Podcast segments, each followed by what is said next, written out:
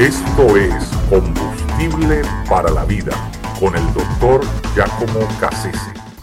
Dionisio el Areopagita.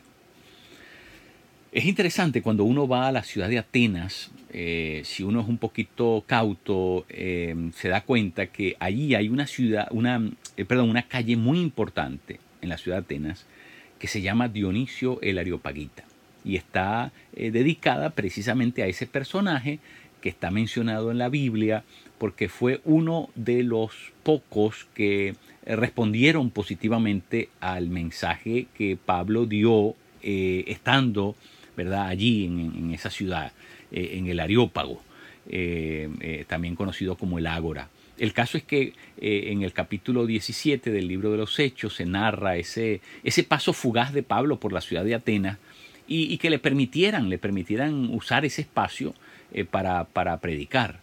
Y entonces allí en, en, ese, en, ese, en ese, lugar llamado el, Monte de Martes o, también la Areópolis, allí es donde estaba el, el, el, Areópago donde Pablo hizo su presentación. No, no le fue muy bien en realidad, los resultados fueron escasos. Eh, una mujer llamada Damaris y este tal Dionisio, eh, y, que en realidad nunca se dice que Pablo fundase allí en la ciudad de Atenas alguna iglesia. Realmente Pablo sigue su camino a, Corinto, pero lo interesante en todo caso es que este pequeño resultado de Pablo en Atenas, eh, quien lo iba a pensar, se convirtió en el primer obispo de, de Atenas, eh, y de Grecia por consecuencia y se convertirá eh, en el precursor de un gran movimiento eh, cristiano en la ciudad, en, todo el, en todo el país, en toda Grecia. Así que Dionisio el Areopagita es considerado hoy el patrono, ¿verdad? El, el personaje principal del movimiento cristiano en Atenas.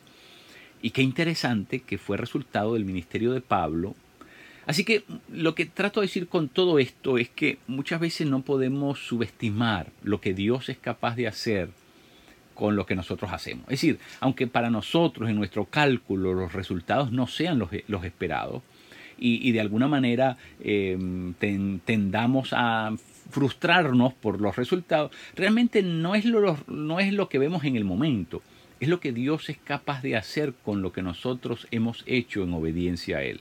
Pablo abrió su boca, predicó con denuedo, con audacia, con tenacidad. Los resultados no fueron los deseados. Sin embargo, con los pocos resultados, Dios fue capaz de hacer algo de, de, una, de un impacto impresionante a la larga. Muy interesante eh, eh, eh, eso para que nosotros lo, lo sopesemos, lo valoremos. es el caso de Ana en el Antiguo Testamento, ¿verdad? Una mujer que era estéril, por fin tiene un hijo y ese único hijo se lo trae a aquel eh, hombre que no era de muy buena talla como era Elí, eh, el sumo sacerdote en aquellos, en aquellos años.